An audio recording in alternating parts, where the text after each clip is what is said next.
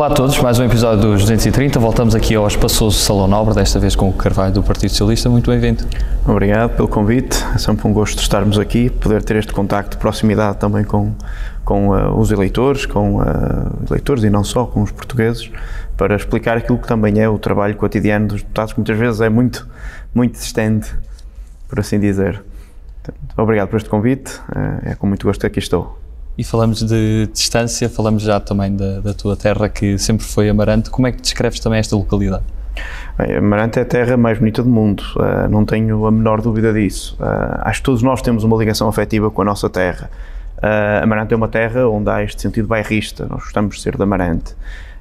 Um, e por mais que as pessoas, por procurar outras oportunidades, por ter novos desafios profissionais, uh, novas vivências, uh, acho que é uma característica muito própria nos amarantinos. Nós mantemos sempre uma identidade muito forte com, com a, a nossa terra. Um, e também por isso uh, eu nunca consegui perder esta ligação àquela que é a minha terra, o melhor lugar do mundo, que se tiverem a oportunidade de visitar, uh, não devem perder. E quais são as grandes memórias que tu guardas de crescer lá? Sobretudo adolescência, infância? Uh, as memórias são poder crescer num ambiente. Amarante é uma cidade, eh, embora seja um município de média dimensão, tem, tenha 55 mil habitantes, ehm, é uma cidade pacata. Uma cidade pacata, onde, eh, na minha opinião, há um conjunto de, de fatores que levam a que a qualidade de vida nesse território sejam eh, mais elevado. Desde logo a qualidade ambiental, a retaguarda uh, familiar, o sentido de comunidade, as pessoas conhecem-se, as pessoas fazem vigilância social. Uh, isso faz com que uh, eu tenha tido a oportunidade de crescer num meio onde nós podemos crescer sem grandes preocupações, sem as preocupações da segurança, sem as preocupações do anoitecer, sem a preocupação da, da criminalidade, enfim, e com um conjunto de, de associações, de coletividades em que este envolvimento dos jovens, da, da comunidade, existe verdadeiramente. Eh, e essa é uma qualidade de vida que eu hoje, que tenho uma filha, se me dessem a escolher entre ela crescer em Lisboa ou crescer em Amarante, eu não tenho a menor dúvida de que a qualidade para ela é mesmo poder crescer neste mesmo ambiente onde eu tive a oportunidade, uh, felizmente, de crescer. O que é que essa visão também traz para aqui, para deputado, para uma ação parlamentar aqui em Lisboa? O nosso sentido, o nosso esquema de representação parlamentar, de representação democrática pelos círculos uh, eleitorais, permite-nos muito isso. Permite-nos que nós possamos trazer as nossas realidades locais uh, e transportá-las também para este contexto nacional. É muito fácil de que o país fique inclinado se não houver estes equilíbrios regionais. Eu dou muitas vezes exemplos simples. Quando nós, na pandemia, inicialmente quisemos dar respostas para que as pessoas não se cruzassem tanto nas suas movimentações diárias, nós colocamos desfazamento entre aquilo que eram os horários das escolas e os horários, por exemplo, dos cabeleireiros e dos barbeiros. Isso em Lisboa é algo que faz sentido. Ora, nós não queremos as pessoas ir para o comércio e para o serviço a mesma hora que vamos para as escolas. Mas, por exemplo, num contexto como de Amarante, eh, ninguém vai a transportes públicos para ir cortar o cabelo, ninguém vai a transportes públicos um, para um conjunto de operações que aqui são simples de se realizar em transportes públicos. Uh, e quando eu dizia o porquê de em Amarante nós queremos desfasar os horários dos, do comércio e dos serviços, porque não são coisas tangíveis, não se, não se posiciona, o, o, país não funciona igual, não responde igual em todos os meios. E portanto, muitas vezes este é um pequeno exemplo que eu, que eu dou de que, uh, obviamente, de mais simples que pode haver, de mais intuitivo, uh, para esta importância de nós termos uh, efetivamente uma representação democrática assente em círculos eleitorais que possam trazer estas diversas realidades uh, aqui na execução do Parlamento uh, e isso enriquece, não tenho dúvidas que enriquece muito a nossa democracia. Fala-se muito de sobressalto cívico na, na vida de, de, uma pessoa que depois acaba por também desempenhar funções políticas. Quando é que na tua vida, e obviamente não é sempre aquele momento-chave, mas um conjunto de momentos, que começas a ganhar mais consciência política também de, deste sentimento da importância da vida em comunidade? eu, eu, julgo que desde sempre que me fui associando a este sentido de participação cívica, desde logo aquilo que dizia há pouco. Uh, uh, nós, uh, eu cresci a, a, frequentar associações esportivas, recreativas, culturais, aquelas associações que cresceram muito pós 25 de Abril, que são uma marca identitária do nosso país. A liberdade trouxe-nos, felizmente, um tecido associativo que teve uma grande pujança logo na, na, enfim, no início da década de 80. Um, e, portanto, esta minha participação, não política, não, não partidária, mas esta participação, não deixa ela de ser, na democracia participativa, sempre existiu. Uh, eu nunca tive na minha família, nenhum, nenhum familiar direto uh, teve ligações partidárias. Portanto, sempre fui gostando da, participação uh, política, por assim dizer. e recordo-me que desde os, o tempo em que frequentava já o meu ensino secundário, de sempre ter interesse nas discussões políticas, na democracia participativa, embora sempre tenha tido um fascínio particular pela democracia representativa, uh, mas sempre uh, nunca me vi distante destas questões. Tanto que, quando, quando tinha 18 anos, entendi que devia militar num partido político. Não porque isso me trouxesse ou queixasse que isso podia trazer alguma, alguma mais-valia ou realização pessoal, mas porque entendia que fazia sentido na construção do modelo de sociedade que eu acredito que as pessoas se envolvam nessa mesma discussão. Acho que faz sentido uh, que, que, as pessoas se identifiquem com um partido uh, e que depois uh, exerçam uma militância que pode ser ela mais ativa ou menos ativa. Nunca pensei eu, quando me inscrevi com 18 anos como militante de um partido político, que hoje estaria aqui na Assembleia da República a representar esse mesmo partido. Mas acho que esta, esta visão faz sentido. Uh, mas eu recordo episódios no meu percurso uh, académico, ainda no, no, no ensino uh, secundário, de algumas pessoas que diziam: Eu acho que tu vais ser sindicalista.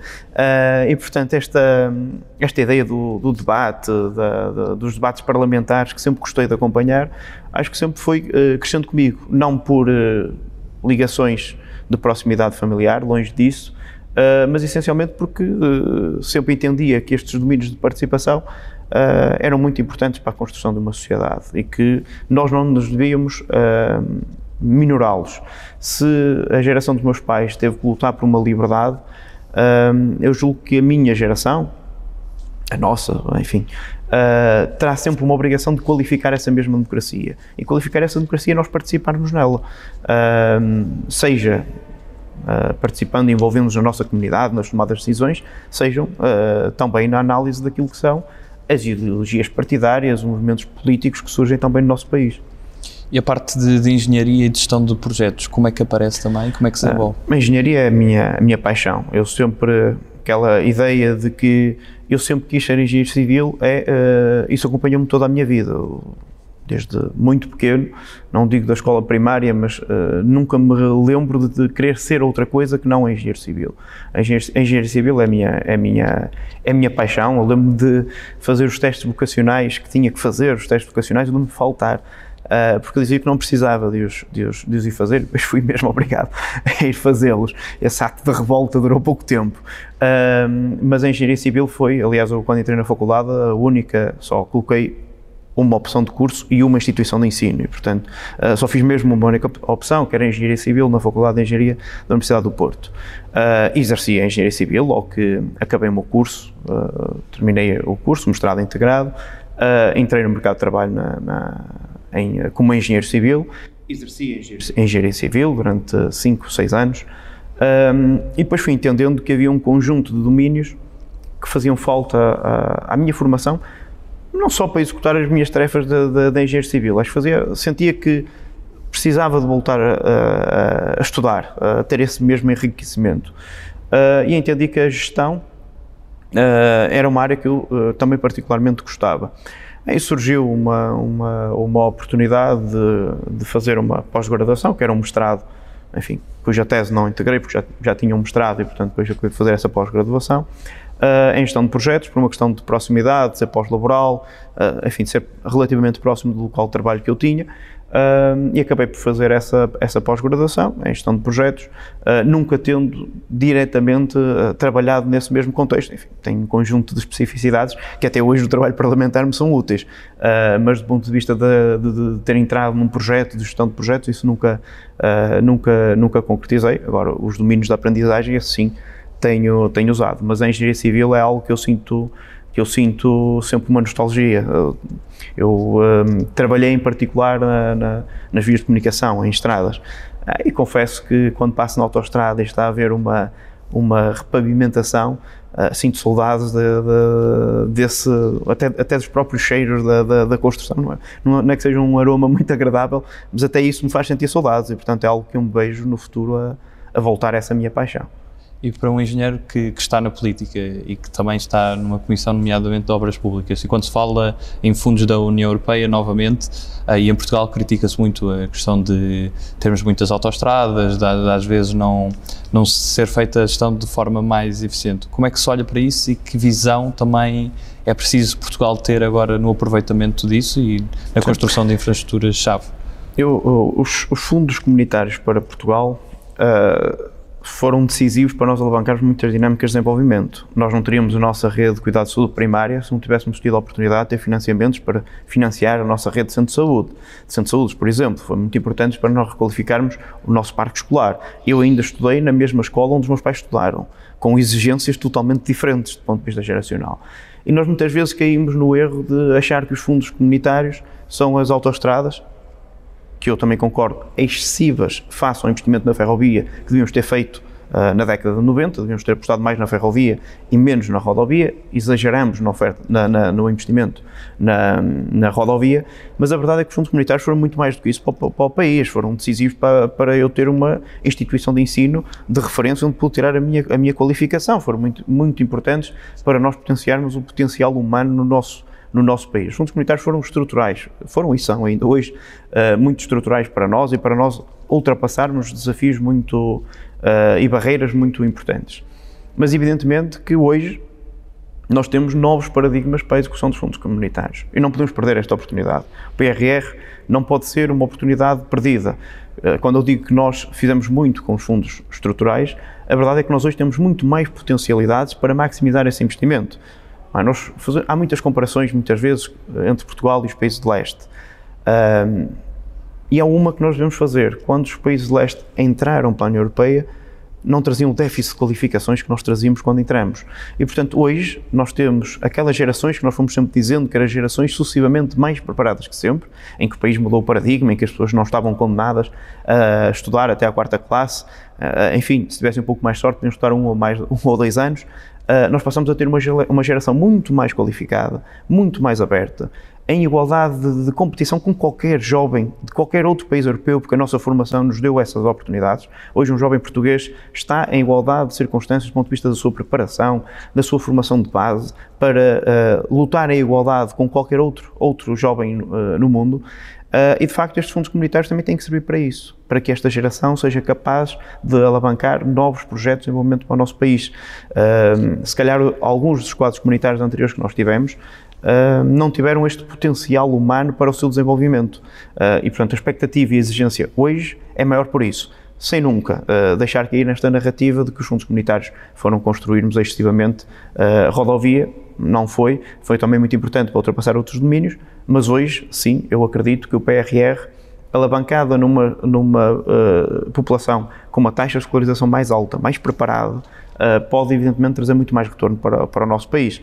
Uh, quanto nós não falávamos que os primeiros quadros comunitários serviam para que todos pudessem comprar o seu trator, diziam que era sempre para comprar um carro e não para colocar nos fatores produtivos, enfim, muitas vezes com exageros, mas a verdade é que hoje nós estamos muito mais preparados para Uh, para ter efeitos multiplicativos de retorno muito superiores uh, do, do, plano de recuperação e resiliência e do quadro comunitário que, que, que agora iremos começar uh, novamente a executar.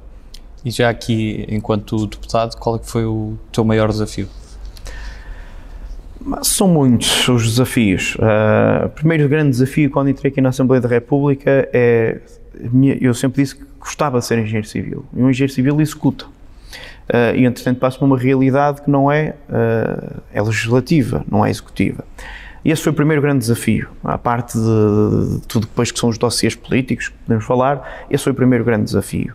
Uh, mudar essa, essa minha primeira, o chip. É? Estava habituado a executar, entro para um, para um, para para um órgão onde tem a capacidade de deliberar e não de executar. Mas acho que é um conjunto de transformações que foram operadas no nosso país, uh, muitas delas que tiveram incidência parlamentar, uh, que eu irei sempre recordar no futuro. Acho que a escalada do salário mínimo nacional, que é muito significativa e que será uma marca de governação de futuro, mas também identifico outras, outros, dois, outros dois pilares uh, muito estruturais de trabalho que eu, uh, não só eu, mas todos os deputados do conjunto, a Assembleia, a Assembleia no seu conjunto, uh, conseguimos aqui implementar. Um, em primeiro lugar, um amplo programa de, de para terminar com os vínculos precários de trabalho. Uh, o PrEP-PAV foi, de facto, uma será uma daquelas medidas que daqui a 10 anos nós vamos olhar para trás e dizer que aquilo fez sentido. Nós temos feito um, um combate sem precedentes à precariedade laboral e acho que essa será uma, uma imagem de marca que eu irei sempre levar daqui. Uh, e outra, o, um, o plano de apoio à redução tarifária, onde nós, uh, de forma bastante interessante, conseguimos uh, colocar novamente foco naquilo que é o transporte público a preços acessíveis, com uma maior rede de oferta.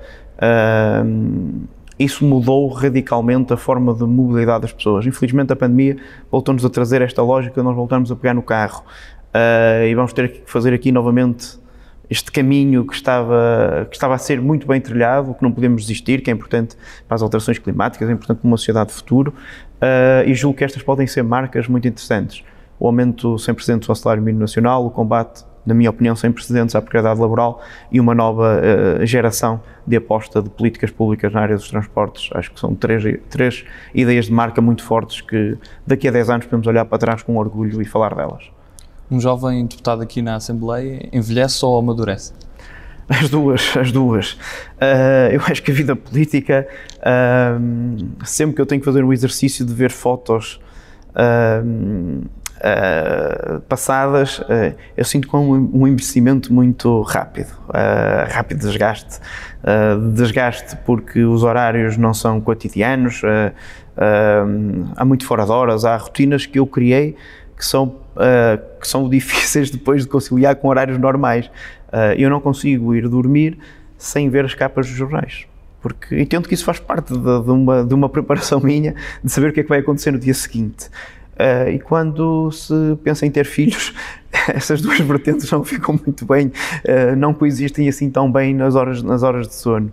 Uh, enfim, o facto de ser da Amarante, de ter que fazer sempre os 400 km para cá, 400 km para lá todas as semanas. Digo sempre que tenho sempre uma desvantagem de 8 horas de deslocação uh, por semana. Enfim, tudo isso uh, me dá menos qualidade de vida do que aquilo que tinha na minha profissão de engenharia civil. Se me perguntarem uh, se é mais desgastante ser deputado ou ser engenheiro civil, nas condições que eu era, antes de vir para a Assembleia da República, eu diria que é bastante mais desgastante ser ser deputado do que, do que ser engenheiro civil. Agora, se me perguntarem o que é eh, para ti eh, mais enriquecedor, eh, enfim, é, é, sem, sem margem para dúvida, é um privilégio poder ser ser deputado e exercer estas funções. E no dia que não, que não for, não estou aqui a fazer rigorosamente nada também. Não deixa de ser verdade. Seguimos agora para a segunda parte da nossa entrevista, com, com as usuais escolhas, e a primeira é sempre a mesma: humildade ou ambição? Desculpa, não, não resolvi. Em termos de escolha, humildade ou ambição? Uh Humildade. Cães ou gatos? Cães, definitivamente cães. Bernie Sanders ou AOC? Uh, Bernie. Obama ou Kennedy? Kennedy. Estou a brincar. Obama. Sagres ou Superboc? Ah, isso é fácil, Superboc. Ornatos Violeta ou Tara Perdida? Tara Perdida. Jorge Sampaio ou Mário Soares? Não consigo escolher. Sonho ou realidade? Sonho. Chutes ou José Cid? Sempre chutes. Beatles ou ABBA? Beatles. Circulatura do quadrado ou governo sombra, que agora não se pode dizer? Uh, circulatura do quadrado. Pedro Sánchez ou Macron? Nenhum. Amália ou variações? Variações, gosto bastante de variações. 230 ou 180, falando de deputados? 230, porque uh, senão nós não teremos representação parlamentar. E se pudesses escolher uma pessoa com quem nunca tiveste a oportunidade até de conhecer e de conversar com alguma substância, seja uma personalidade nacional ou internacional, quem é que provavelmente seria essa pessoa? Possivelmente gostaria de me sentar à mesa de um jantar com Mário Soares. E o que é que seria o prato principal? em termos gastronómicos? Em termos gastronómicos, eh, eu diria que um bom cabrito. E qual é que seria a primeira pergunta que gostavas de fazer a Mário Soares? que é que se sente ao ser preso político. E para ti também é uma inspiração? Eu acho que é uma inspiração sempre que alguém, sabendo que o ato que está a fazer uh, vai prejudicar a sua liberdade individual, o seu custo individual, mas essa pessoa acredita que está a fazer uma construção para o bem comum. Uh, estou a personalizar em, em, eh, em Mário Soares no período pré-25 de Abril, mas uh, que eu podia personalizar em muitas outras personalidades. Aqueles que quando saíam de casa sabiam que corriam o risco de não poder voltar ou que os seus podiam não ter essa retaguarda, Uh, enfim, eu acho que essa é é a definição do, do que é um herói, não é? É aquele que, sem ter nada a ganhar do ponto de vista uh, pessoal ou único, está a tomar uma atitude que pode trazer um avanço civilizacional uh, à sua, ao seu país, à sua sociedade, à sua causa. E nós temos exemplos notáveis no nosso país disso, que infelizmente, cujas memórias se vão perdendo. E, portanto, daí eu ter colocado essa essa possibilidade de privei num ou outro momento, privei, eh, enfim, em uh, uma conferência, num congresso da Juventude Socialista, com Mário Soares, nunca mais do que isso, mas gostava de ter tido o privilégio de ter uma, uma, uma conversa com ele, seria um privilégio incrível. Mário Soares tem também uma obra com o Sérgio Sousa Pinto, já, já entrevistámos, de diálogo também de, de gerações, de gerações. essa sinergia intergeracional. Uh, sentes que a forma como figuras de, do início da nossa democracia projetaram o país esperavam que estivéssemos em 2021 desta forma ou fica um pouco aquém? Eu vou-te vou, vou -te responder a isso transmitindo-te um exemplo que é, que é para mim dos momentos políticos mais fortes ou daqueles que carga mais emotiva tem para mim. Num dos últimos congressos e de uma das últimas aparições eh, públicas com intervenção de Mário Soares, foi um encerramento, um encerramento, uma participação no Congresso da Juventude Socialista. Ele chegou a esse Congresso já muito debilitado. É um Congresso, porventura, em 2014, porventura, 2014, julgo eu. Um, 2014 estamos no período da Troika, 2013-2014. E esse congresso foi em Troia uh, e eu estava nessa comissão organizadora do congresso. E a chegada do, do Mário Soares até ao recinto do, do pavilhão, eu teve que repousar várias vezes, eu já, não, já tinha muitas dificuldades até de locomoção nessa altura. E ele fez uma intervenção nesse, nesse comício, nesse comício, nesse congresso. Um, e a mensagem que ele escolheu passar àqueles cerca de mil jovens que estavam naquele espaço foi ele dizer que das maiores alegrias que ele podia ter, que ele podia ter na vida Uh, depois de tantos anos de luta pela liberdade, para construir um Portugal democrático, de governação, aquela pessoa tinha sido tudo, não é? Que hoje disse que a maior alegria que podia ter nesta fase da vida dele era ver um conjunto de jovens não que não estavam resignados a lutar pela liberdade. E ele disse isso emocionado. Uh, e, portanto, um, um, dos maiores bultos da nossa democracia, daquilo que é uma das grandes referências para mim, naquele momento fez-nos fez sentir que nós é que éramos as pessoas especiais e não era ele. e alguém que estava mesmo, ele disse visivelmente emocionado, e acho que esse aquela intervenção dele acho que marcou a mim, como terá marcado qualquer um dos, dos jovens que ali estavam, e marcariam não só socialistas, como se tivesse qualquer social-democrata, uh, aquelas palavras iriam sempre, uh, iriam sempre pesar. E, portanto, acho que este, esta troca, esta troca de, que a política nos, nos, nos permite entre gerações é verdadeiramente enriquecedor para todos nós, porque nós aprendemos muito com aquilo que foi o nosso passado, as nossas vivências, Uh, e o passado tende-se a repetir em ciclos, com novos desafios, novas metas, mas tende-se a, a, repetir e essas aprendizagens uh, não, podem, não podem nunca deixar de, deixar de, se houver essa possibilidade, uh, de poder passar. Eu entrei na Assembleia da República para substituir Alberto Martins. Ah, quem me dera a mim poder ter estado na Assembleia da República ao mesmo tempo que Alberto Martins. Isso também teria sido um, um grande privilégio, alguém que, uh, outro homem de grande coragem, que no movimento estudantil consegue pedir a palavra em tempos difíceis. Ah, eu gostava de ter partilhado uh, vivências aqui uh, com ele. A nossa democracia perde quando nós vamos perdendo essas referências. Inevitavelmente temos que criar outras novas para que a nossa democracia continue a ser construída com, com novos agentes, mas tivemos uh, pessoas de enormes, uh, com enormes capacidades, extraordinários políticos, de todos os quadrantes políticos nesta, nesta Câmara, na Assembleia da República. E falando de literatura, tens assim algum autor favorito ou algo que lês mais? Eu, eu sou, o, eu sou uma, uma pessoa que uh, não me agarro uh, em absoluto a nenhum autor, seja uh, do ponto de vista da literatura, seja do ponto de vista uh, cinematográfico, uh, seja do ponto de vista musical. Uh, não tenho, nunca cultivei essa, essa cultura. registro muito um, um livro que eu julgo que foi porventura dos primeiros livros que eu, com algum dinheiro meu, que eu tinha comprado, ele é bastante barato, uh, mas que se calhar tinha alguma coisa a ver com o facto de eu gostar de política. Um dos primeiros livros que tem para mim essa memória, que eu guardo ainda hoje com muito carinho, era O Banqueiro Anarquista, que era um livro dessa de Queiroz. Eu julgo que é o, o, o único conto que ele editou em vida. Uh, e que acaba por ser uma boa, um bom retrato uh, de algumas questões sociais e que, que, me marcou sempre muito nessa, nesta lógica de até da minha participação política, enfim.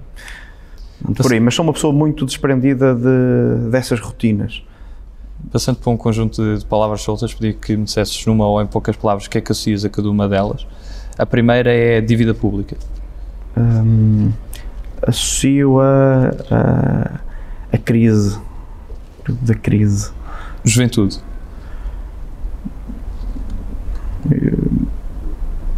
Eu associo agora a juventude à minha filha, que é estranho. Fizeste-me pensar numa coisa que nunca tinha pensado, mas já não associo a mim. É um sinal dos tempos. Democracia plena. República. Margens ideológicas. Comunismo. TAP. Coesão territorial. Sindicatos. Defesa dos trabalhadores. Eutanásia. Direito de escolha. Trabalho. Rendimento. Cidadania. Democracia. Orçamento.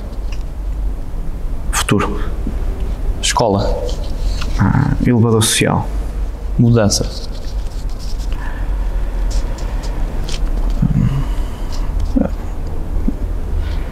Desenvolvimento. Acredito que sim, pelo menos vamos esperar que sim, sempre. E se pudesse assumir Portugal uma palavra, que palavra é que escolhias? Ah, uma palavra não, mas a minha terra. e para terminar, que mensagem é que gostarias de deixar a todos os portugueses? Um, enfim, eu acho que, acho que a mensagem, pelo menos a quem está a desempenhar estas funções de, de deputado, um, e tendo a oportunidade de passar uma, uma mensagem, uma, eh, eh, acho que a, a, principal mensagem é uma mensagem de, de, confiança nas nossas instituições, não porque se deva confiar por, por si só, mas que mas porque as instituições que nós hoje temos, o, regime que nós, democrático que nós fomos capazes de construir, uh, dependem muito daquilo que é a nossa participação.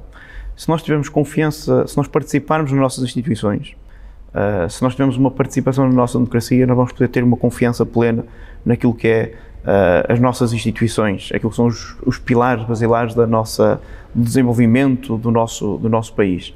E eu acho que hoje, quando há pouco falávamos, uh, eu acho que hoje nós temos uma obrigação histórica para com, para com a nossa, nosso país, uma dívida para com o nosso país. É esta dívida de participar, de qualificar esta mesma, esta mesma democracia. Nós precisamos nos envolver mais. nós, até porque isso é, positivo, seja para, o nosso, para a nossa democracia, como seja para a nossa sociedade, para o nosso desenvolvimento enquanto comunidade. Uh, nós não podemos voltar a, a, a, sentir o eu, mas a sentir o nós, o coletivo. E, portanto, se nós tivermos esta lógica de participação, confiando que a nossa participação traz uma sociedade melhor, instituições melhores, mais escrutínio, uh, mais democratização, Uh, eu acredito que se nós todos fizermos este trabalho, nós vamos mesmo valorizar uh, o nosso país por essa via. O que nós precisamos é de participação, em que ninguém fique sentado na sua cadeira em casa, apenas resignado que tudo está mal. Não, esta é a altura de nós, nós, nós entramos na ação, nós entramos em cena. E isso pode ser, pode ser a grande alavanca que falta na, no, contínuo, no contínuo qualificar da nossa democracia, é mesmo este, participar. Hugo, muito obrigado pela tua participação. Obrigado eu pela, por esta oportunidade e bom trabalho nesta tua iniciativa que também é participar e que também é este envolvimento na, na nossa sociedade e na qualificação da nossa democracia, seja ela representativa ou participativa, porque neste, neste caso consegue estar mesmo nos dois. Ah, e obrigado por isso. Muito obrigado. Cá continuaremos na Assembleia da República a entrevistar mais deputados. Estejam atentos. Até à próxima.